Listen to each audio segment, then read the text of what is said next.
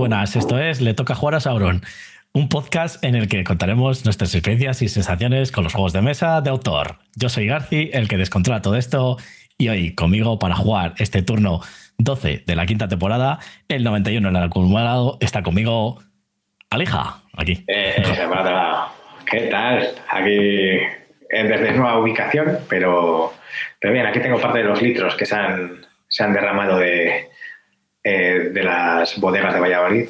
Así que bueno. ya te digo, eso para los del podcast queda muy bien, sí. Bueno, en una, es que es la bodega de la casa, así que bueno. Ahí está.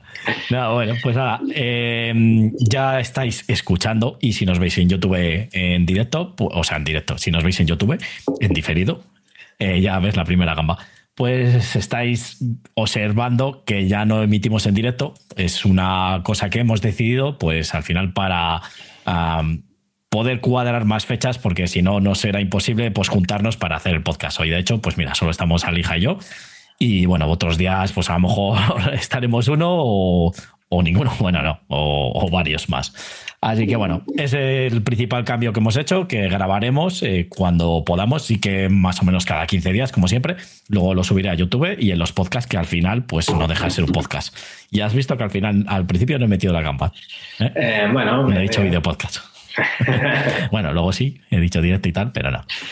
Hay que nada, pues lo dicho, ya vamos a seguir como el formato habitual de antes, que era directamente, pues hablamos de juegos de mesa, de no hace falta que sea un juego cada uno o no, o podemos hablar de uno o podemos hablar de otras cosas, pero siempre relación con los juegos de mesa y siempre ajustándonos a una hora más o menos de programa los días que a lo mejor me toque hacerlo a mí solo, pues a lo mejor no es ni una hora de programa, pero me suelo enrollar. Así que eh, lo dicho, vamos a seguir con ese formato de una hora, de hablar de juegos de mesa, de si hemos jugado algún juego de mesa o que a lo mejor eh, pues hablamos de decir, vamos a hablar hoy de Tate por así decir.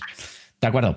Eh, redes sociales, ya sabéis, le toca jugar a Sauron, tanto Facebook como Instagram y nuestros canales de YouTube y Twitch que bueno, pues yo tuve este podcast que ahora ya no es en directo y Twitch, pues partida sí que hago en directo de, algunos juegos que ya tengo bastante avanzado. Los que estáis ahí en el vídeo, eh, aquí detrás, tengo el Europa Universalis montado. Y bueno, pues ya tengo bastante avanzado de...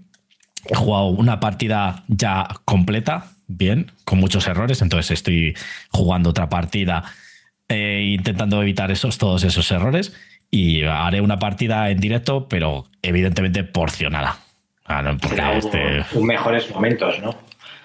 No, eh, grabaré pues según vaya echando turnos como hago ahora, porque ahora mm, sinceramente no es un juego para jugarle en dos horas, en una hora. Entonces, eh, los ratos que voy sacando entre trabajo y obligaciones, pues si tengo una hora para jugar, pues he hecho unos turnos. Entonces, bueno, sí que te puedes echar a lo mejor una ronda entera o dos rondas, eh, en dos horas, así. Y estoy jugando en solitario, ¿eh? porque bueno, lo de gestionar los bots al principio es un poco eh, tedioso. Pero vamos, luego si lo grabo en directo, pues a lo mejor he hecho partidas, pues como hacía antes con los vídeos, juego una hora, corto y otro día voy siguiendo y demás. Y luego subo los vídeos a, a YouTube y a lo mejor pues son, yo que sé, 10 vídeos, 12, vete a saber.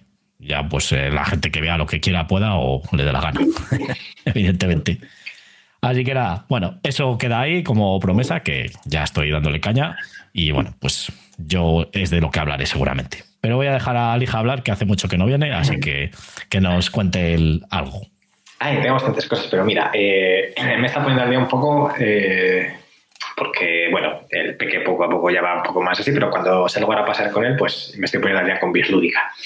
Eh, y nada, los últimos capítulos ya vi, bueno, yo ya sabía que Mythic Games había chapado y, claro, lo que yo no sabía que los últimos juegos no los iban a enviar y que los ha comprado Cool Mini or Not. No sé si tú esto estás enterado. Todo.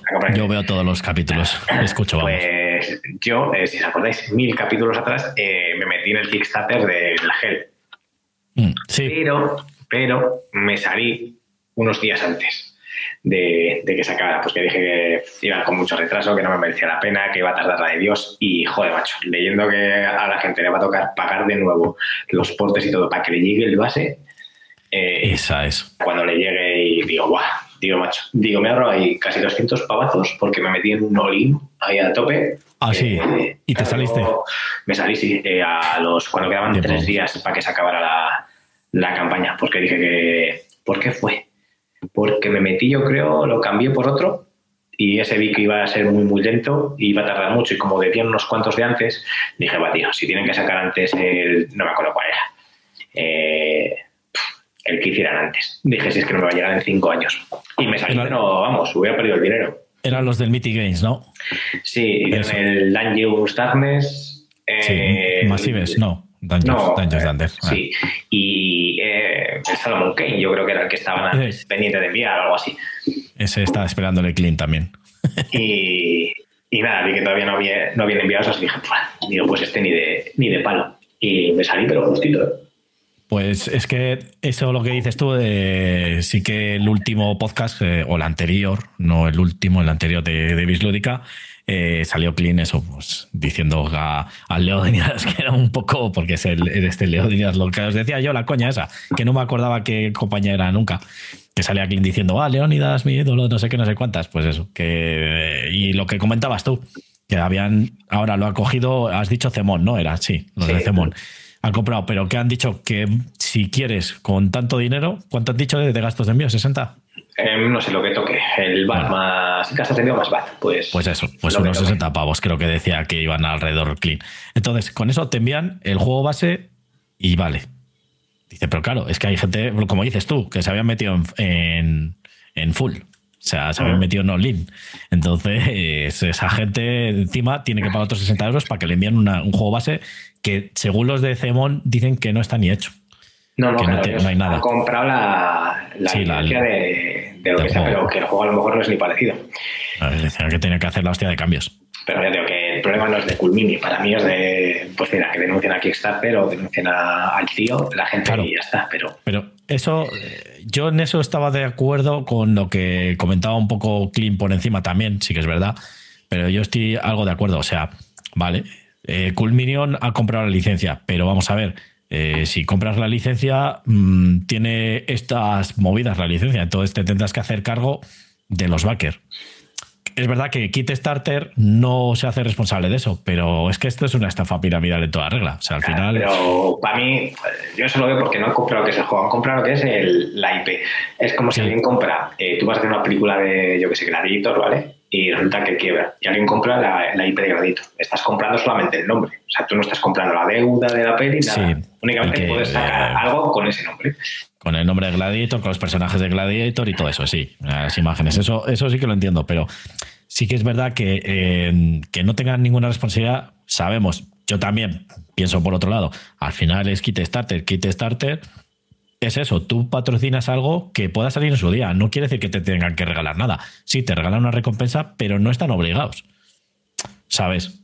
Lo que pasa es que estamos ahí un poco. No, tú, financias un videojuego, puedes financiarle con un euro, por ejemplo. Luego, cuando sale el videojuego, pues sale a la venta. Es para que se cree ese videojuego. Esa es la idea de Kickstarter. Que los eh, juegos de mesa se ha hecho una preventa, sí, está claro. Por eso, por ejemplo, GameFound mm, dice todo el mundo que funciona mejor porque realmente solo de juegos de mesa y tiene una serie de condiciones. Por ejemplo, GameFound no te deja eh, entregar un proyecto si tú no has cerrado antes otro o tienes dos abiertos, por ejemplo. No sé si es uno o dos. Bueno, hay que cuenta que GameFound pertenece a una empresa de juegos de mesa. Eh, efectivamente. Entonces, por eso está perdiendo Kickstarter mucha historia. Además, tú cuando. Creo que ahora los Kickstarter, cuando vas a hacer el Plant Manager, bueno, en Kickstarter no sé, pero en GameFold lo haces directamente en GameFold. En Kickstarter te tendrías que ir a otra plataforma. Y ahora creo que Kickstarter se va a GameFold también, el Plant Manager, ¿no? Mm, puede ser, yo sé que hay muchas cosas eh, que sí que están ahí como. O sea, como que comparten alguna cosa, pero no tengo mucha idea. Es que Kickstarter hacía tiempo que no. Me metí, que se escribía hace poco en uno y a la hora me salí para cogerme otro juego diferente. Así que. que comprar, sí, y al final me meteré, pero voy a esperar a que avance un poco la campaña, porque son de, los de Red Moyo. Y, el juego al final está viendo vídeos y, sí que me gusta. Pero bueno, ya digo, primero quiero el, Matrix, el Legendary Encounters Matrix, que ya le he pedido, que son el día 29, me parece. y ya está, que me lo envíen y ese como sé que puedo jugar un poco solo y dejarlo preparado y ir jugando, Mm. ¿sabes? Pues ya está, pero el infierno o juego con alguien o nada. Y mi hermano cuando viene a casa no hay tiempo para jugar ese y no va a querer jugar conmigo. Y si quiero contigo, tenemos el Destin primero. Eh, y una vez que tenemos el Destin, pues luego ya creo que tenemos bastantes juegos probando. O sea, es que tenemos que echar una partida entera al Trickerion, tienes para Sí. juegos, el Obsession, eh, el Obsession, el- Sí, el Obsession, el, o sea el año que- 1800, bueno, sí, hay unos cuantos. Sí, al final, pues eso. Y mira, y ahora eh, dentro de un par de semanas llega el, el Age of Innovation, la, la, la innovación este de, que es bueno, pues eh, al final un Terra Mística 3.0. La, la evolución de los pues, Mística. que vamos, que tenemos y... Sí, sí, sí. Y al final es que lo malo es eso, que los juegos de campaña, pues eh, es muy difícil jugarles ya. Le he pedido a Edu la expansión de la Nova, que tengo que ir a por ella, a ver me acuerdo. Ah, mira, de hecho a mí, yo el otro día, joder, no sé, me enteré creo que en solo en Balda, sí, fue. Eh, pues me llegó, esto estoy enseñando para los del De- podcast, de- es un pack de, no, es un pack del Spirit Island. Ah, que del Spirit Island, no, es la, mm, las correcciones. ¿Te acuerdas que Ah, Spirit Island tenía los espíritus, tenían problemas y no sé qué? Algunos que venían unos bugs de la hostia. Y yo, vamos, yo le dije a Edu que yo solo tenía la, el juego base. Supongo que a lo mejor, el, no sé, es que veo aquí muchos. eh, la verdad que tampoco he jugado cuatro partidas al Spirit Island y siempre con los mismos espíritus. O sea, con el de piedra y el de fuego, que son los más fáciles. Así que realmente todavía no lo he abierto. No sé si estos son todos del base o no, no sé. Pero bueno, No sé, tiene que haber unos 8 en el base, si no me equivoco. Sí, lo enviaron los de Arraking Games, por si no lo sabéis, y tenéis el Spirit Island en castellano. ¿Es Arraking Games? Sí. Eh, enviaron un- unas correcciones, las han enviado a las tiendas. Tú, si le tienes, tú directamente vas a la tienda y no tienes que pagar nada. La tienda te le tiene que dar, ¿vale? O sea, es como que han enviado unos paquetes a la tienda o la tienda lo solicita, ¿vale? Después sí que más adelante van a hacer una opción para pedirlo directamente a la web, ¿vale? Entonces, eh, no hace falta ni que enseñes ticket de compra ni nada, en O teoría. sea, puedo yo Ya. decir, oye, que Sí. el juego. Es un poco raro, la verdad. Es lo que ponía ahí en la información. Tú te acercas a la tienda y ya está. Hombre, entiendo que tú, el de la tienda, pues si no te conoce, te dirá ya, ¿y tú quién eres? Entiendo. Mm, Ya, pero imagínate que lo he comprado en Madrid. Ya. Eh, Pues no entonces- volver. Vas a la tienda de tu pueblo a que te... no sé. Mm, eh, Eso, por eso no sé, esa idea de que sí, vale, que quieren ser buenos con todo el mundo, pero no sé, tendrían que hacer como, como han hecho otras, que directamente pues tú rellenas un formulario o lo que sea. Yo, por ejemplo, a ver, en Micron, evidentemente, le compré allí, tengo el ticket, pero bueno, no me hace falta y ya está. Fui y se lo dije a Edu y Edu lo sabe que le tenía. Además, como él tiene los tickets eh, eh, estos virtuales, pues nada, ya lo miras. Y yo le dije, digo, pues esto, que sepas que hay juegos en, en inglés. Y me cogí ese porque leí que no iba a salir en castellano. Y un par de años después, mira, al final salió. Pero, joder, creo que de los pocos que me alegro de no tenerle en castellano, macho. No te creas, ¿eh? yo es que los, eh, los fallos que tenía sí que es verdad que algún espíritu se te... eh, pero eran los más avanzados. Sí que es verdad que los básicos no tenían esos, creo, esas erratas. Yo, bueno, eh, tampoco quiero aventurarme. Sí que es verdad que aquí veo que hay cuatro espíritus. ¿Sabes? Los, eh, estos grandes hay cuatro. Entonces ver, ya de, ocho. Ese en pantalla es lo que hay por atrás. A ver cuál es ese. Esto. Ese, ahí, ahí. Eh, sí, ese es el base. Sí, pues eso. Complejidad modelada. Pero bueno, sí, ya te digo otro susurrante. Y aquí hay cuatro, es decir, creo que dijiste que había unos 6, 8, así que bueno, pues eran yo creo que los más avanzados los que tenían erratas y demás. Bueno, por lo menos que lo han enviado y que al final es de agradecer, que lo han corregido y demás. Y es una, una jodida. Después de mucho tiempo, pues supongo que llevará tiempo el, el Spirit Island. Yo me le compré, no sé, hace dos años puede ser o, o así. Bueno, cuando jugué con tu hermano, no me acuerdo ya directamente. Entonces, bueno, pero se agradece que hagan esto. ¿Eh? Bajaste conmigo, que es mío el juego.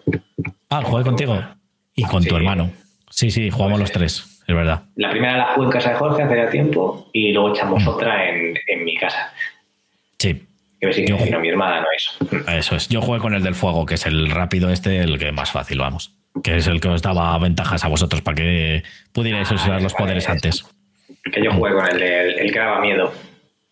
Sí, tú eras el del miedo y tu hermano jugó creo que con el árbol este, que es el, el tocho, el escudo.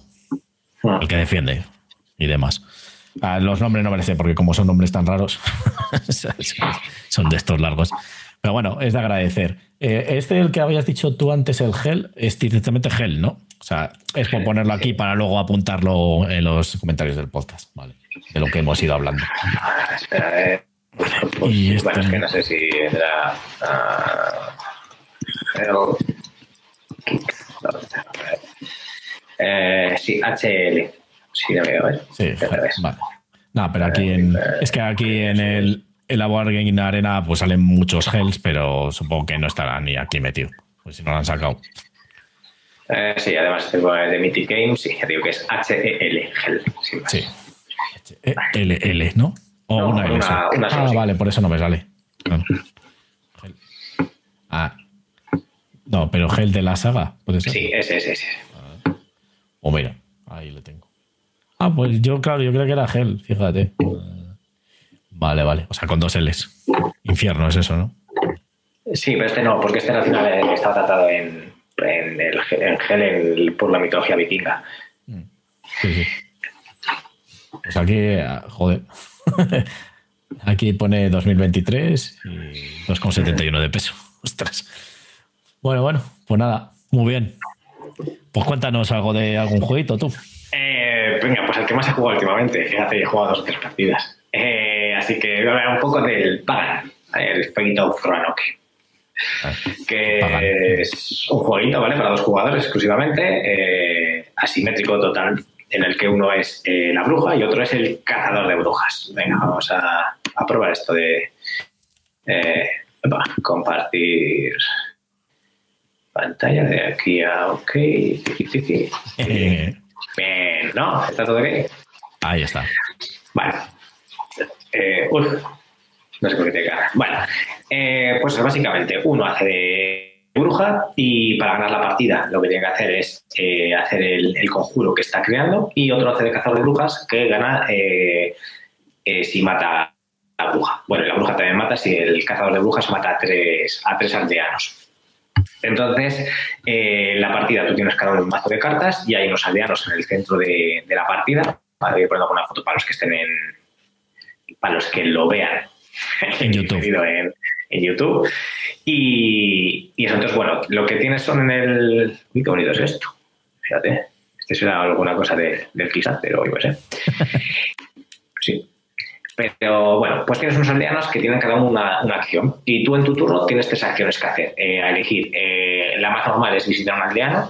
Y al visitar un aldeano lo que vas a hacer es poner eh, unas fichas en, en los, en los diferentes aldeanos, que depende si eres uno u otro jugador, pues hacer unas cosas u otras. Si eres la bruja, básicamente lo que haces es cada, luego vas cambiando, cada tres fichitas pequeñas le pones una de las grandes. y lo que tienes que intentar es, para hacer el sortilegio, al principio de la partida robas un aldeano de otro mazo que hay eh, de aldeanos para ver quién es la bruja. Y lo que tienes que hacer es sobre ese aldeano, que eres tú como bruja, eh, hacer el conjuro, ¿vale? Entonces al final tienes que meter muchas fichas ahí eh, para crear el conjuro, que es una acción. O sea, básicamente tienes las, las fichas necesarias, pues como acción en tu turno haces el conjuro y estaría. Y el cazador de brujas, por lo mismo, esas fichitas lo que le van a estar consiguiendo pistas eh, para eh, ver quién es la bruja y matarlo. O eh, durante, si vas poniendo X fichas en diferentes aldeanos, lo que haces es robas una carta del, del mazo este de brujas y lo que haces es exonerar a ese aldeano y vas sabiendo quién no es la bruja. Si exoneras a todos, pues al final sabes quién es la bruja y también ganas la partida. Entonces, ¿cuál es lo divertido del juego? Pues a mí me parece que lo más entretenido es lo asimétrico que es, ¿vale? Porque cada uno va a lo suyo. Eh, y luego que cada uno además tiene sus, acciones, varían un poco al visitar a los, a los aldeanos, porque la bruja lo que va haciendo es ponerse ya conjuros y a, bueno, hacer hechizos y va teniendo ayudantes. eh, ¿vale? Eh, bueno, familiares, ¿vale? Se llaman, entonces, en una de sus acciones puedes hacer una acción mejorada con el familiar, digámoslo así, que te va dando como ventajas también para ir puteando al, al cazador de brujas. Y el cazador de brujas tiene cartas que le van haciendo eh, putadas a la bruja, pues que no pueda mover fichas o que no pueda utilizar hechizos, eliminar familiares. Y al final, pues eso, cada uno va un poco a, a su rollo. La bruja tiene que intentar jugar con, eh, a engañar al cazador, porque si metes muchas fichas a un va a suponer que es la bruja y le va a matar. Entonces también tienes que intentar meter fichas que piense que es la bruja, pero el cazador de brujas va a decir, me está engañando, si le mato me quedo con uno menos para matar, pero si no mato rápido la bruja va a empezar a hacer conjuro. O sea, tiene un juego así bastante, bastante guay. Y yo jugaba eso, pues eh, siempre me lo jugaba al azar a ver quién era y me ha tocado la bruja, ¿vale? Eh, es verdad que porque de inicio es más sencillo jugar con, con la bruja porque sabes muy bien a qué ir.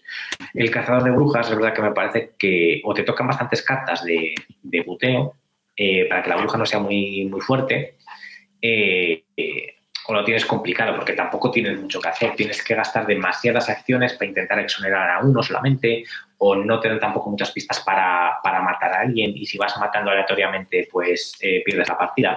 Entonces, bueno, creo que es un poco más complicado jugar con el, con el cazador, la verdad. Pero bueno, creo que no he jugado, no he jugado con él.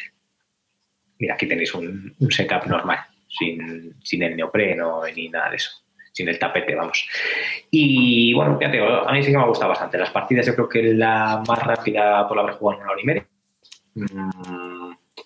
Y a mí personalmente es un juego que me ha, gustado mucho. Le he pedido ya las expansiones, aunque están agotadas, pues cuando vuelvan a salir. Eh, pues, se ha quitado lo de pantalla, ¿no? Hay un bucle infinito de pantallas. Ya, ya está. y pues a mí me ha gustado bastante las dos partidas, me lo he pasado bastante bien. Eh, al final, es verdad que la partida con mi hermano, con Brulla, eh, a él no le tocó ninguna carta de estas de lupa, que son las que vas poniendo o para ayudas de él para puteos de la bruja. Entonces, eh, claro, yo los hechizos y todo no me los a quitar. Y la partida contigo estuvo un poco más equilibrada, pero pasa lo mismo. Hay un momento en el que si el, el cazador de brujas no tiene cartas para irle quitando eh, fichas de, conjuro, eh, pues claro, vas poniendo ahí un montón de fichas y, no puedes impedirlo. Pero que yo creo que es porque tenemos pocas partidas y no le hemos eh, sacado todavía chicha. De dos jugadores me ha parecido un, muy buen juego. creo que de los que tengo puede ser de los más durillos, porque al final se le puede seguro y cosas de esas, pues no les, no les puedes meter ahí. Pero ya te digo, que con expansiones porque creo que lo, donde se queda corto es que si echas bastantes partidas, los aldeanos ya te sabes lo que hacen eh, y vas un poco a, no a piñón fijo, pero bueno, que más o menos sabes qué acciones necesitas. Eh, jugar cartas para hacer esto, eh, robar, meter fichas, entonces un poco a veces. Cuando llevas bastantes partidas, es lo que creo que, he jugado tres partidas, entonces tampoco puedo. Mm. Sí, la verdad que, bueno, a ver, yo como solo he jugado una, tampoco puedo decir. Y yo normalmente estos tipos de juegos, eh, hasta que le pillo, a lo mejor después de tres partidas lo empiezo a pillar. Y ya pues eh, he recibido tres palizas. Pero sí, es, eh, he de reconocer que es un juego que está muy bien para dos, o sea, de los mejores que, que puedes jugar a dos jugadores y te gusta así que sean un poco más duretes. Sí que es verdad que no creo que sea para todos los públicos por ese motivo, porque al final sí que no es que sea muy complicado, pero mm, claro, las habilidades, sobre todo si juegas con la bruja, pues que tienes muchas cosas que hacer, porque preparar pociones, que si eh, los, eh, ¿cómo se llama? Los eh, familiares. Los familiares, que no me salía, eso es, y demás, pues es un poco más complicado yo creo que llevarlo. Al final el cazador es más fácil, porque es, eso sí que es... Bueno, el pues cazador tiene las lupas, tiene los, las localizaciones. Claro. Mm. Pero es como. Más o menos.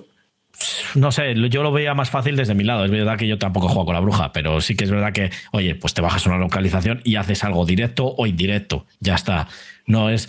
Me tengo que preparar la poción cuatro turnos antes para que luego la pueda usar, porque tú eras que creo que preparas la poción y la tenías que llenar o algo de eso. Y entonces sabes que tienes que ir un poco más estratégicamente. En cambio, el cazador es, ma, pues tengo aquí una que directamente le quito una lupa a mi rival. Pues la juego y todos los turnos le quito una lupa, por ejemplo, o una pista o lo que fuese.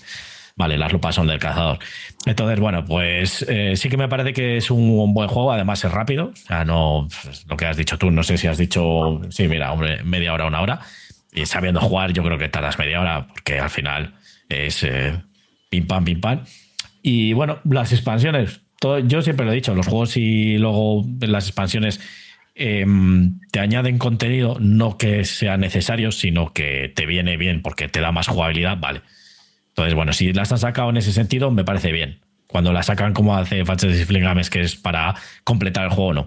Entonces, entiendo que este juego no, porque yo lo que, aunque haya hecho solo una partida, Y la gente que habla de él, pues eh, dice que está, que está bastante bien cerrado y todo. Y no sé, un juego de enfrentamiento de dos me parece muy correcto, la verdad. Así que, pues eso, le das tu sello de Alija, Alija. Sí, la verdad es que dos jugadores. Eh, a ver, el Twilight no le, Twilight no le he probado ni creo que le pruebe. Yo tampoco le probado.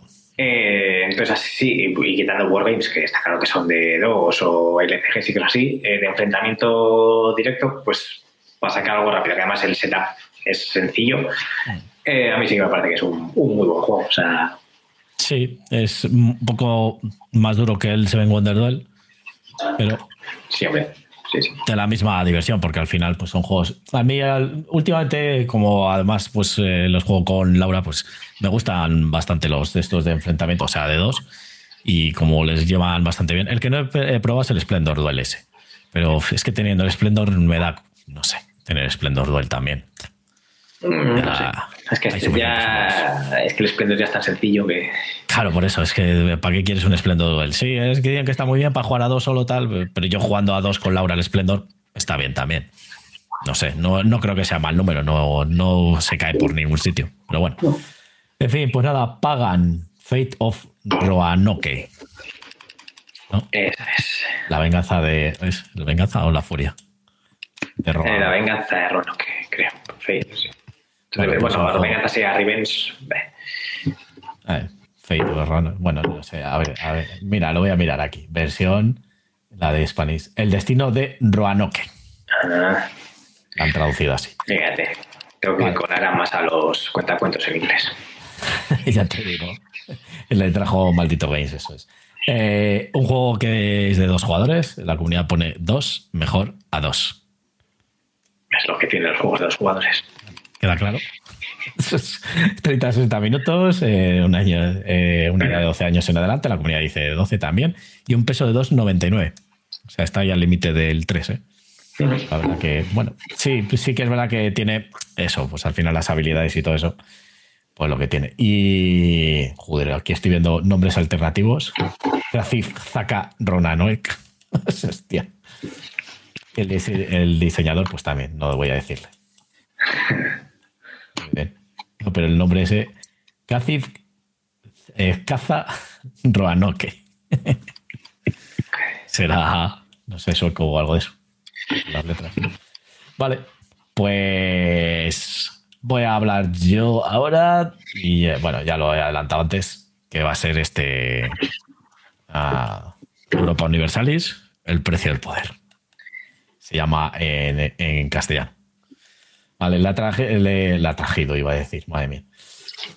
Eh, le trajo al castellano, le ha traído este um, War Games, que bueno, a través de Masqueoka, que no sé si es que son editoriales ahí conjuntas y bueno, que total que le pides en Masqueoka. Y bueno, fue un kit starter al final que tenía la leche de cosas y eh, había la edición de Luce, la edición normal y bueno, pues si no, la edición de Luce eh, ya no se podía entrar, pero luego dieron la posibilidad de entrar y yo entré en la edición de Luce porque bueno, eh, entre otras cosas, en vez de ser tokens de cartón, pues son de maderita, las bandejitas de los jugadores pues vienes ahí, lo tienes todo guardado y luego los tableros de los jugadores son de doble altura, relieve y todo eso. Total. Que te sobra el dinero y ya está. También, a ver, si no me lo gasto en fiesta, pues me lo tengo que gastar en otras cosas.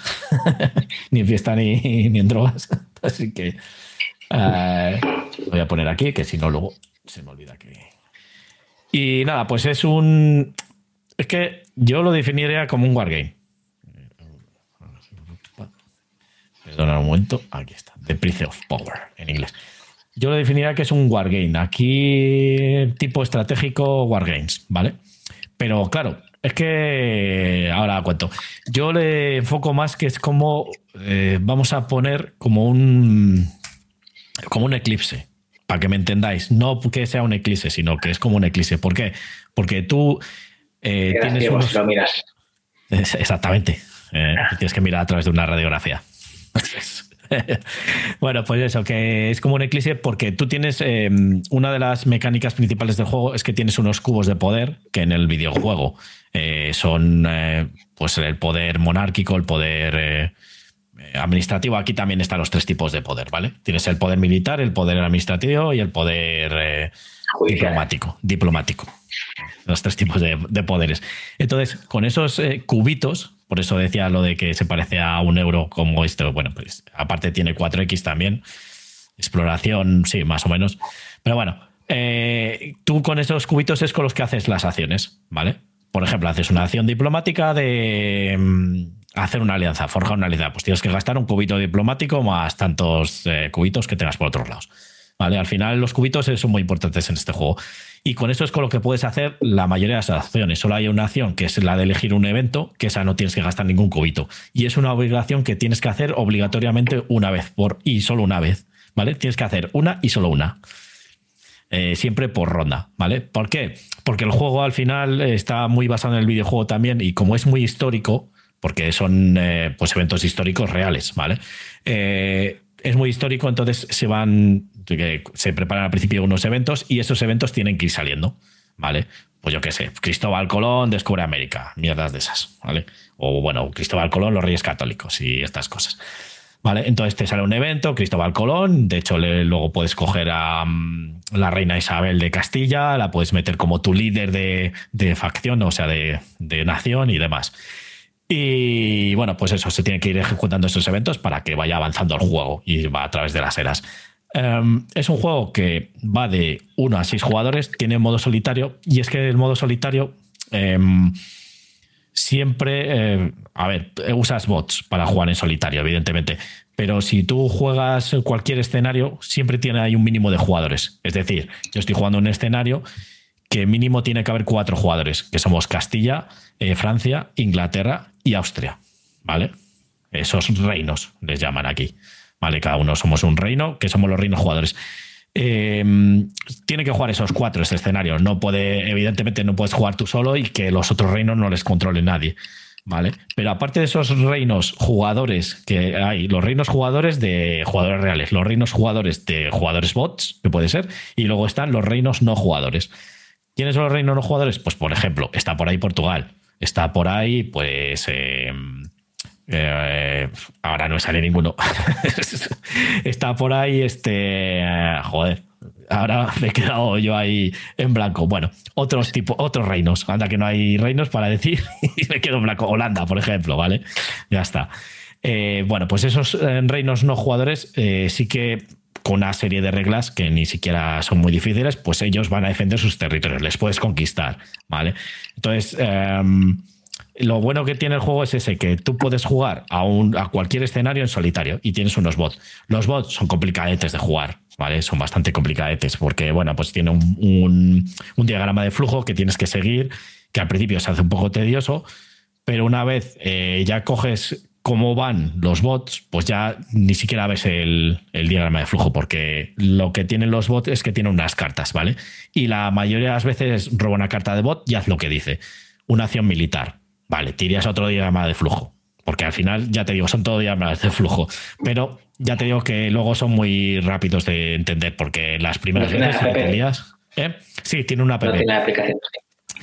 tiene una app que hizo un usuario, porque no es oficial, y lo que hace es lo de los diagramas de flujo y te va preguntando. Tú pones, pues oye, esto, eh, turno de Francia, y Francia eh, te pregunta, tiene, bueno, además es que te lleva el conteo de cubitos que tiene, está bastante bien la, la.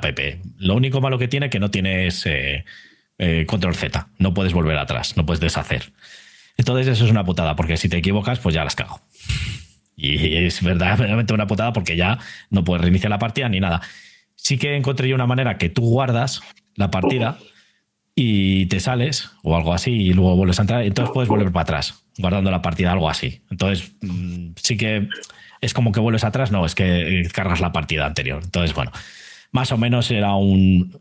El autor ha dicho que, bueno, si algún día le apetece o puede, pues que hará eso de que se pueda volver para atrás, que es un poco putadilla. Pero bueno, la app está bastante bien, pero lo mejor es que además me lo aconsejan porque yo estoy metido en un, en un foro de estos de, de Discord ¿vale? Foro chat, no sé cómo se llaman.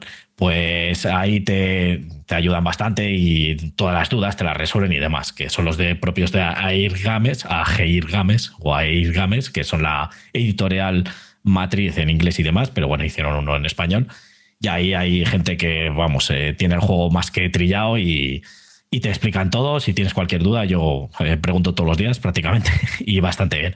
Entonces ahí pues eh, es donde el usuario hizo la, la app. Pero bueno, en definitiva eso, que los bots eh, al principio son un poco tediosos, pero mira, yo ahora estoy jugando yo contra tres bots, o sea, bueno, llevando tres bots y no es tan, tan ya te vas haciendo con ello.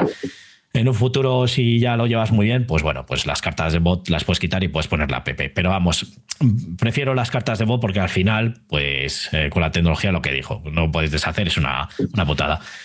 Y ya te digo, la mayoría de las veces eso, robas una carta de bot, pues hace una acción diplomática. Las acciones más complicadas de hacer son las militares y las diplomáticas. Luego las demás son muy fáciles. Una acción de explorar, pues explorar, sacas un barquito, no sé qué, tiras un dado de colono y descubre una tierra ah, de las Américas. Ya está, por ejemplo. O la acción de curia papal, pues eh, coge un cardenal, se carga un cardenal y pone un 8 y ya está. Pues las demás acciones son bastante facilitas, ¿vale? Asediar y todo eso.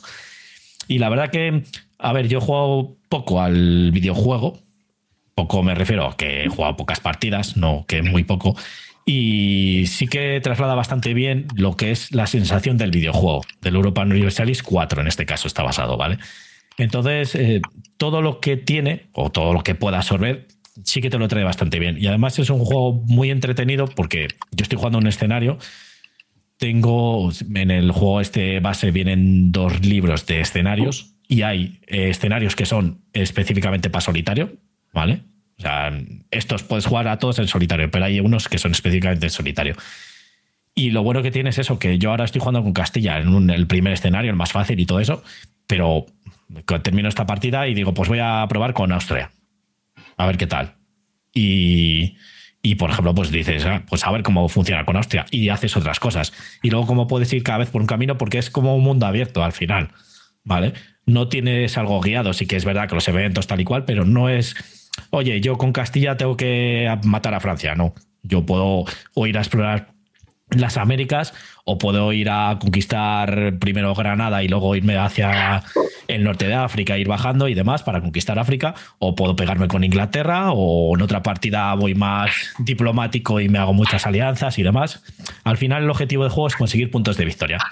Los puntos de victoria se consiguen, pues como he dicho, con muchas cosas. Conquistando capitales de los enemigos, haciendo eh, acciones de colonizar perfectamente, eh, pues eso, de muchas maneras diferentes con los eventos y todo eso, ¿vale? La guerra también está, está ahí y demás. Entonces, eh, no sé, yo creo que es un juego que, mm, que sí que es un wargame al uso, pero tiene muchos toques de euro y que es bastante entretenido en el sentido de que puedes hacer lo que quieras, ¿vale? Puedes conquistar capitales, puedes eh, hacer vasallos, o sea, puedes ir por la rama que quieras y cada partida va a ser totalmente diferente, porque luego los eventos sí que tienes una serie de eventos que te dice el juego que tienes que ponerles, pero luego salen un poco al azar, ¿vale? Hay algunos que salen en la primera era, por así decir, la primera parte de la era, luego la segunda era y demás, pero eh, pueden salirte salteados, ¿vale? Te puede salir antes Cristóbal Colón y después te puede salir otra partida más adelante. Eh, también puedes poner líderes, tienes ejército, eh, puedes poner también diplomáticos, eh, como se dice, consejeros para que te den más cubitos de poder. Bueno, es que la verdad que lo tiene todo. Si te gustan los tipos de wargame estos, de, de, ir, pues eso, haciendo de esta época. Bueno, hay dos, como dos escenarios. Hay el del 1400, creo que era este que tengo aquí, 1400 y algo, y luego está el del 1660 y algo. Vale, pues, ¿Se parece a algún juego así similar? ¿O no? ¿Cómo se parece? De estos. Es que yo Wargame, la verdad que no he jugado a ninguno. Yo creo que este es el primero así al uso que juego. Entonces, no sabría decirte.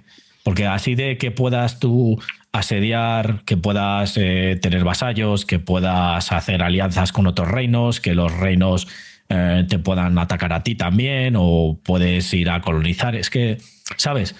yo no le veo, no le saco ningún parecido a ningún otro juego. O sea, es que puedes hacer todo un poco. Ya te digo que se parece un poco al Eclipse en ese sentido de que tú tienes cubitos, que no es un wargame al uso. Sí que puedes exterminar a los demás, pero bueno, exterminar a un enemigo es bastante difícil. O sea. Que, lo vea y. O sea, claro, yo este no sé cómo va. Sí que he jugado el GIS, al GIS ahí están, y sé que hay cosas que por lo que dices pueden ser así similares. Luego hay que hay otras que no.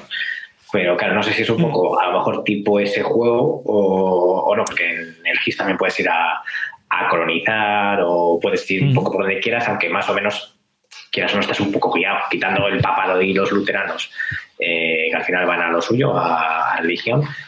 Pero claro, no sé, entonces por eso digo que a mí ese tipo de juegos sí que me molan. Sí que se puede parecer, eh. como dices tú, al GIS, porque también aquí, entre jugadores, tú también tienes un momento que puedes hacer em, em, pactos. Pero pactos de esto de que, oye, eh, Francia e Inglaterra, al principio en este escenario siempre se van a pegar. Porque Borgoña, ¿ves? Este es el que no me salía. Wendy, digo, el reino de Borgoña. Joder, digo, es el más grande que, que hay de estos de reinos jugadores y no me salía. Pues eso, Borgoña siempre al principio está ahí entre medias de que o salía con Francia o salía con Inglaterra. Y siempre Inglaterra va a intentar aliarse con Borgoña porque es un aliado muy potente. Porque luego tú, eh, cuando te pegas con Francia, por ejemplo, puedes llamar a tus aliados. Entonces llamas a tus aliados, como Borgoña está al lado de Francia, pues le petas a él con, con bueno, eh, te puedes reclutar sus tropas o él puede atacar a Borgoña incluso y tú le vas a pegar por otro lado. Pero claro, aquí al final la guerra, supongo que también el GIS es muy cara. O sea, tú puedes ir a guerrear, sí, pero claro, vas conquistando, vas conquistando. Y luego eh, llega un momento cuando se acaba la ronda, hay una mm, fase que se llama fase de paz. Entonces ahí ya vienen las negociaciones. Y si es un reino jugador contra otro reino jugador, a no ser que haya una victoria total o una victoria em, tal, pues eh, si no hay un Víctor, pues se hace una paz blanca, ¿vale? Pero si hay un Víctor, que el Víctor es que el que tenga más tropas o tal y cual, si yo te he conquistado a ti unas ciudades y tú me has conquistado a mí otras, pues llegamos a un acuerdo. Entonces yo te digo, bueno, pues venga, vamos a firmar la paz, ¿vale? ¿Pero qué firmamos? Pues venga, yo te devuelvo las capitales, hacemos un status quo. Hay varias formas, hay unas eh, reglas para firmarlas pero bueno, yo puedo decirte a ti, vale, firmamos la paz, pero si me das tanto. Y ya está. Entonces, bueno, pues hacemos un tratado de paz y entramos en tregua durante esa siguiente ronda. La siguiente ronda se quita la tregua y nos podemos volver a atacar. Pero que no es lo normal de que yo ataque a Francia y me quede con todo. Es imposible, porque no tienes económicamente, no puedes y no tienes tropas suficientes. Y luego, evidentemente, si Austria, por ejemplo, se está metiendo con Francia, le está dando leña y está por ahí Castilla o Inglaterra y dice, claro, pues se está metiendo mucho en Francia, no me interesa que se conquiste toda Francia, pues yo voy a por Austria y le atacas a su capital o atacas por la retaguardia. Entonces Austria ya se tiene que retorcer y Francia puede salir. Ahí entra un poco también el juego de las alianzas, que eso supongo que será muy gis. Sabes que tú puedes hacer alianzas y decir, oye, al principio nos pegamos Francia e Inglaterra y luego la siguiente ronda ya veremos. El GIS se puede decir, siempre que quieras puedes salir a hablar entre la gente eh, y son pactos, pero no son pactos no, no firmados. O sea, yo te puedo decir que no te voy a atacar eh, llega, y llega mi turno y te reviento. Eso es, eso. No, aquí igual, ¿eh?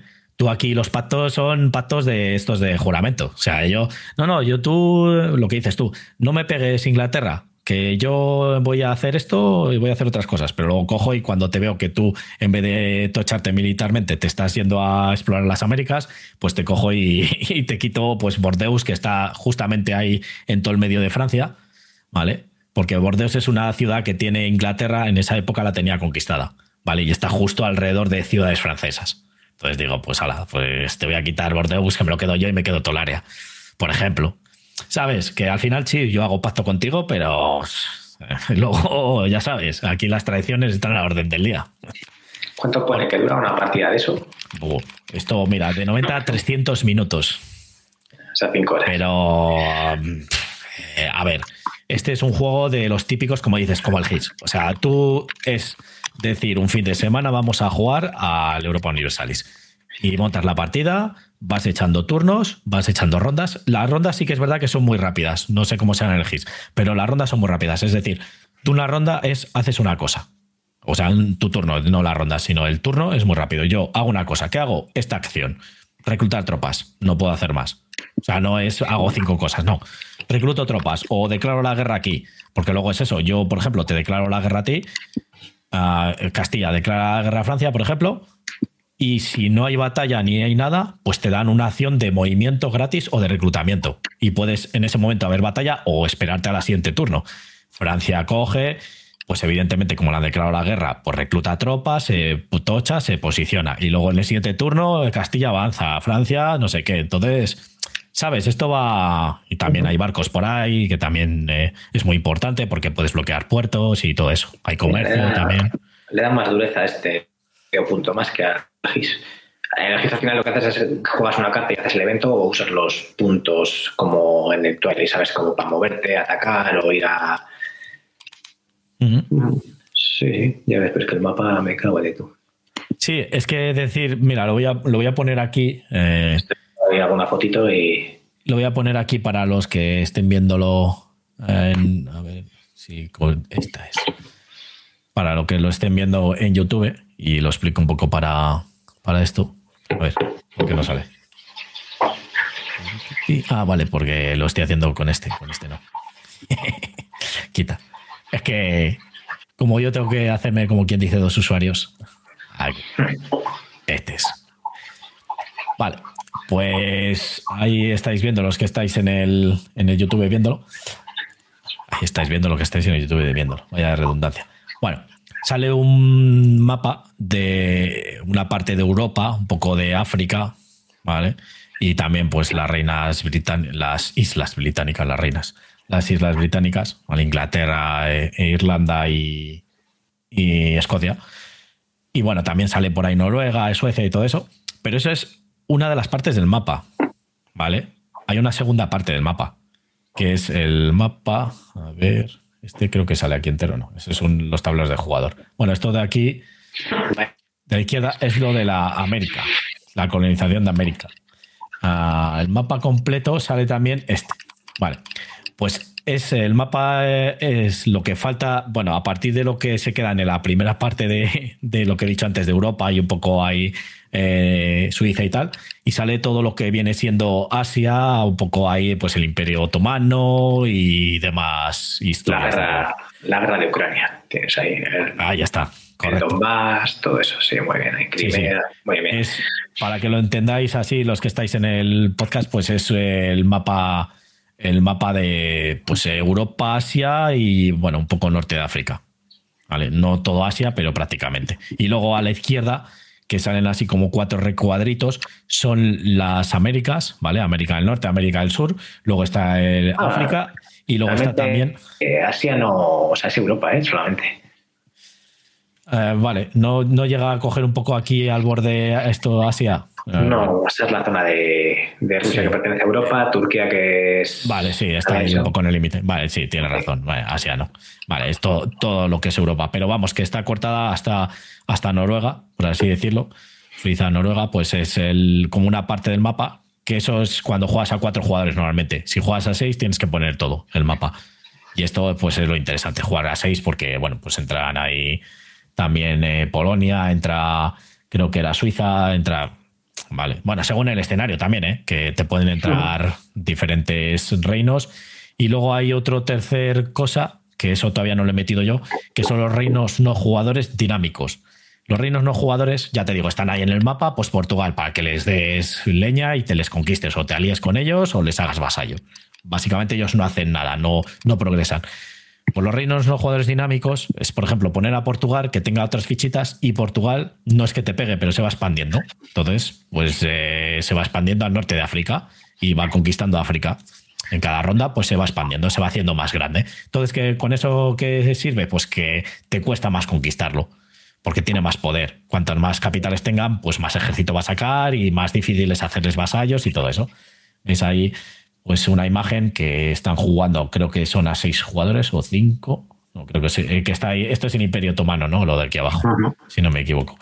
Entonces, bueno, que eso también pues mola porque metes ahí el Imperio Otomano y demás y bueno, y todo lo que se ve en círculos ahí en el mar son nodos comerciales porque tú puedes comerciar. Entonces, pues sale sal y ahí hay luchas también porque claro, eh, hay como tres eh, eh, líneas en la carta del comercio y el que tenga más poder comercial, al final con barcos, con capitales y tu comerciante y demás, pues tienes más poder comercial, es decir, que tienes más presencia tú. Te llevas más dinero y luego el que tenga segundo más, pues se lleva menos dinero y el tercero menos y el cuarto no se lleva nada. Entonces, eso también es la lucha del comercio para, para, conseguir pasta, porque al final también el dinero es una cosa importante. Lo más importante del juego es el poder, al final una cosa, tú que tienes también el juego de ordenador, de Xbox One, de lo que sea, o sea, teniendo el juego eh, para jugar en solitario, ¿tú dirías a alguien que se lo coja o que se juegue al...? Es que el, tema es ese. Em, lo definían el otro día en el canal este, porque decían, claro, es que yo tengo el Europa Universalis 4, este, y de este del juego de mesa cambiaría ciertas cosas para que se pareciera más al juego de mesa. Y lo explicaron bien. Dicen, no, es que en el juego de mesa lo hemos adaptado para que sea para el juego de mesa y aparte que sea diferente al videojuego. O sea, si tú eres un Forever Alone. O sea, no vas a tener nunca eh, opciones de jugar con alguien. Teniendo el juego de ordenador, ¿te lo cogerías? Yo sí. De hecho, es lo, que he hecho, porque es que lo que digo, a ver, si te dan miedo los eh, diagramas de flujo y te va a ser muy coñazo, al principio, o sea, es de estos juegos que te tienes que leer las reglas principales, que son cuarenta y pico páginas, te las vuelves a leer porque no has entendido nada. Yo por lo menos, claro, yo no soy Wargame, entonces a lo mejor a un Wargame le, eh, los conceptos les asume mejor. Lo de la declaración de guerra, lo de la llamada a las alianzas y todo eso, bueno, pues a lo mejor es un poco más fácil. Lo de los botes es lo complicado de llevar en solitario. Porque al principio dices, joder, macho, aquí ahora tengo que hacer esto y, esta pregunta, ¿cómo la resuelvo? Porque al final, pues, eh, diagrama de flujo es, eh, ¿está así esto? Sí, no. Pues te vas para un lado o para otro, ¿vale? Pues entonces, al principio te tienes dudas porque es normal, porque es un juego que tiene muchas mini reglas.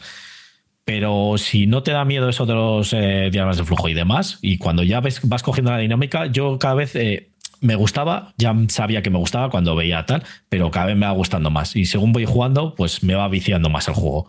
Porque es que además te hace gracia cuando ves que tú estás haciendo tus cosas y de repente Francia pues le declara guerra a Austria y se ponen a pegarse de leches.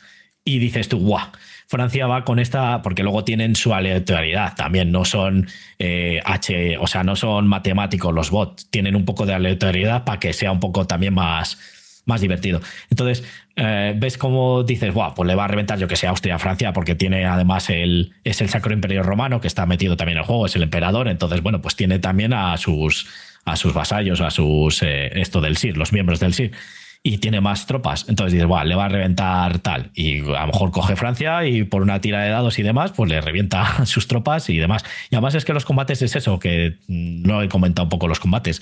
Los combates es muy fácil. Al final es eh, número de tropas que tienes, que puedes tener de tres tipos, infantería, caballería o artillería. ¿Vale? Esos son fichas eh, de, del juego. Eh, y esto es la versión un poco premium. Estaba poniendo aquí imágenes para el podcast. Mm, entonces, tú te enfrentas con un ejército contra otro y tienes tres tropas de infantería, dos de caballería, el otro tiene cuatro de infantería, tal y cual. Y cada uno tira tres dados blancos. Ya está. Si el dado blanco coincide, tienes eh, varios iconos. Por ejemplo, pues eh, dos de infantería, dos de caballería y dos de artillería. Vamos a poner. ¿Vale? Los dados blancos tienen más infantería, porque al final es eh, de infantería, los de naranjas son de caballería y los azules son de artillería, ¿vale? Bueno, entonces tú tiras una serie, tres dados blancos, ¿vale? Y el otro tira tres dados blancos. Tantos impactos, tantos puedes hacer al otro. Ya está, le eliminas unidades. No tiene más. Otra ronda hasta que uno de los dos se retire. El único que se puede retirar creo que es el, el atacante. El defensor no, evidentemente pues está defendiendo. No sé si se podía retirar el defensor, ahora ya ahí me quedo. Pero en los bots, que ¿sabes lo que pasa? Que como los bots nunca se retiran, pues por eso no sé si se pueden retirar ellos. Entonces, eso, tiras dados. ¿Qué te da? Pues puedes tener un líder, un capitán, que te da otros dos dados azules. Entonces tirarías cinco dados. Y ya está. Y es tirar dados durante una serie de rondas. Puedes jugar cartas hasta que uno de los dos se retire. Y el que pues, eh, se quede en pie con unidades es el que gana la batalla. Ya está. ¿Qué puede pasar? Que ninguno gane la batalla. ¿Por qué? Porque son impactos directos. Como tiramos los tres dados, si tenemos tres tropas cada uno y hacemos tres impactos cada uno, los tres a la mierda. Entonces se queda eso un poco desierto. Y ya está. Y luego, pues, eh, esos son los combates. En los de barcos, lo mismo. Tiras dados azules y, ya está. Entonces, bueno, em, no, ya te digo, tiene muchas cosas, muchas mini reglas, pero luego realmente los turnos son facilitos.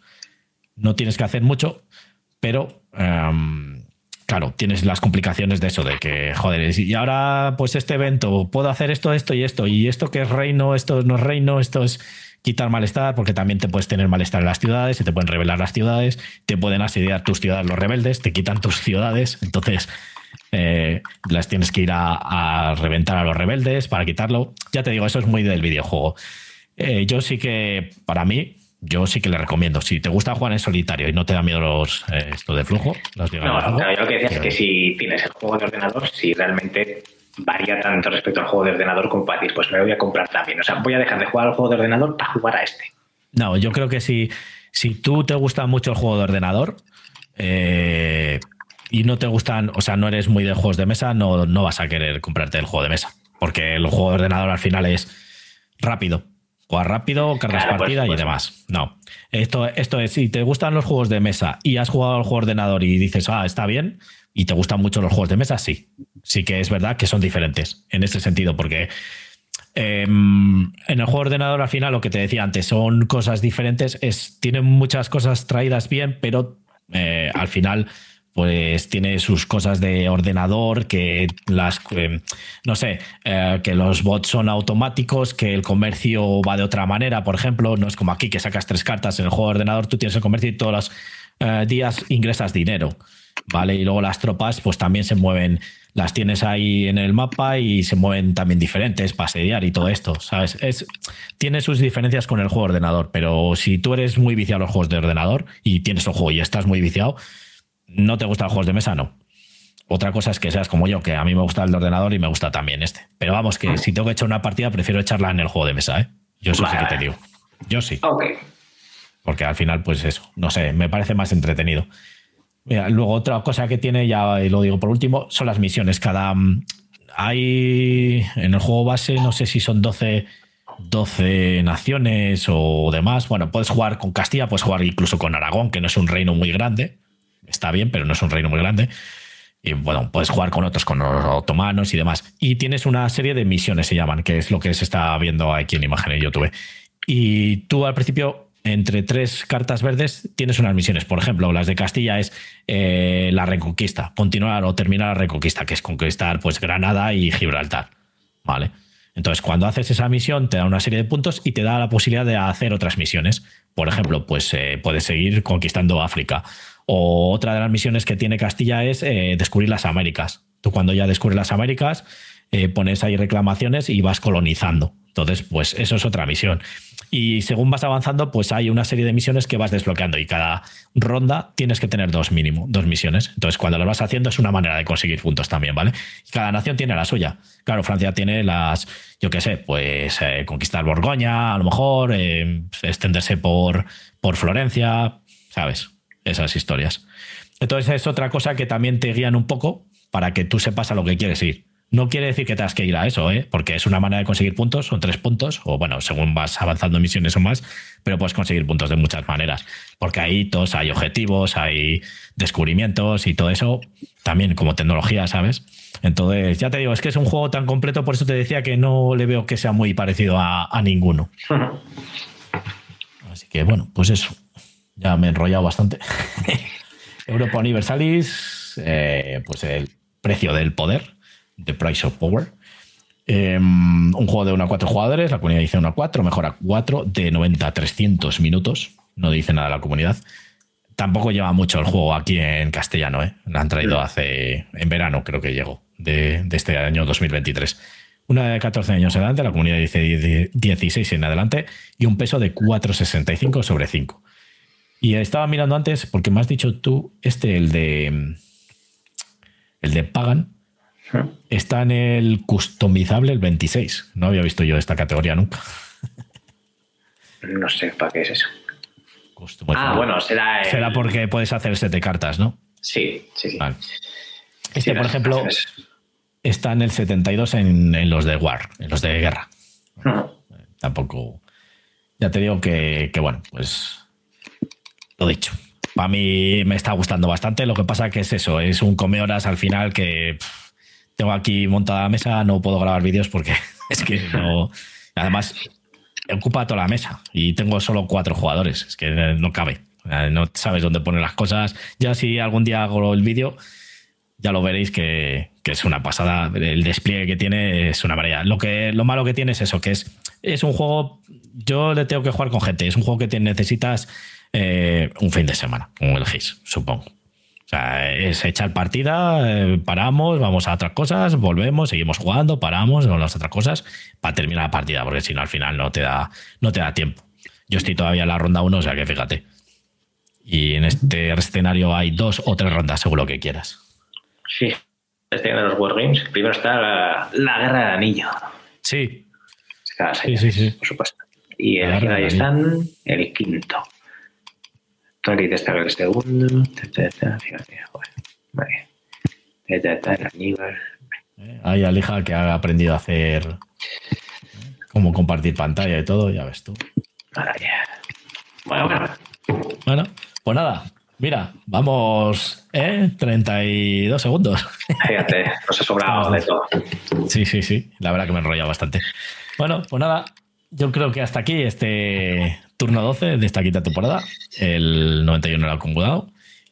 Y nada, esperemos que os guste esta nueva versión del podcast. Ya son cinco años de podcast y bueno, en directo total, como no podemos eh, quedar, pues eh, cada vez es más complicado. Pues yo creo que vamos a hacer esto, lo grabamos así y luego lo subimos en diferido y ya está. Lo podéis ver si queréis seguir viéndolo en YouTube y los del podcast, que sobre todo es lo que más eh, nos sigue, la gente, los oyentes. Así que bueno, pues eh, es de agradecer y eso lo seguiremos subiendo en las diferentes plataformas de podcast. Y nada, os lo dicho, yo soy García, el que descontrola todo esto y muchas gracias, Aleja. Pues nada, a ver si puedo conectarme un poco más ahora con estas cosas en diferido. Y, y pues nada, ya seguiremos hablando y a ver si puedo ir probando más jueguines. Correcto. Y sobre todo eso, hay que viciarse todo lo que se pueda, sobre todo a los juegos de mesa. Eso es. Nada, chicos, Play. pues nos vemos a la Play, eh, Play Xbox. caca, caca, ¿no? Bueno, pues lo dicho, eh, en 15 días nos escuchamos y en YouTube nos vemos. Adiós.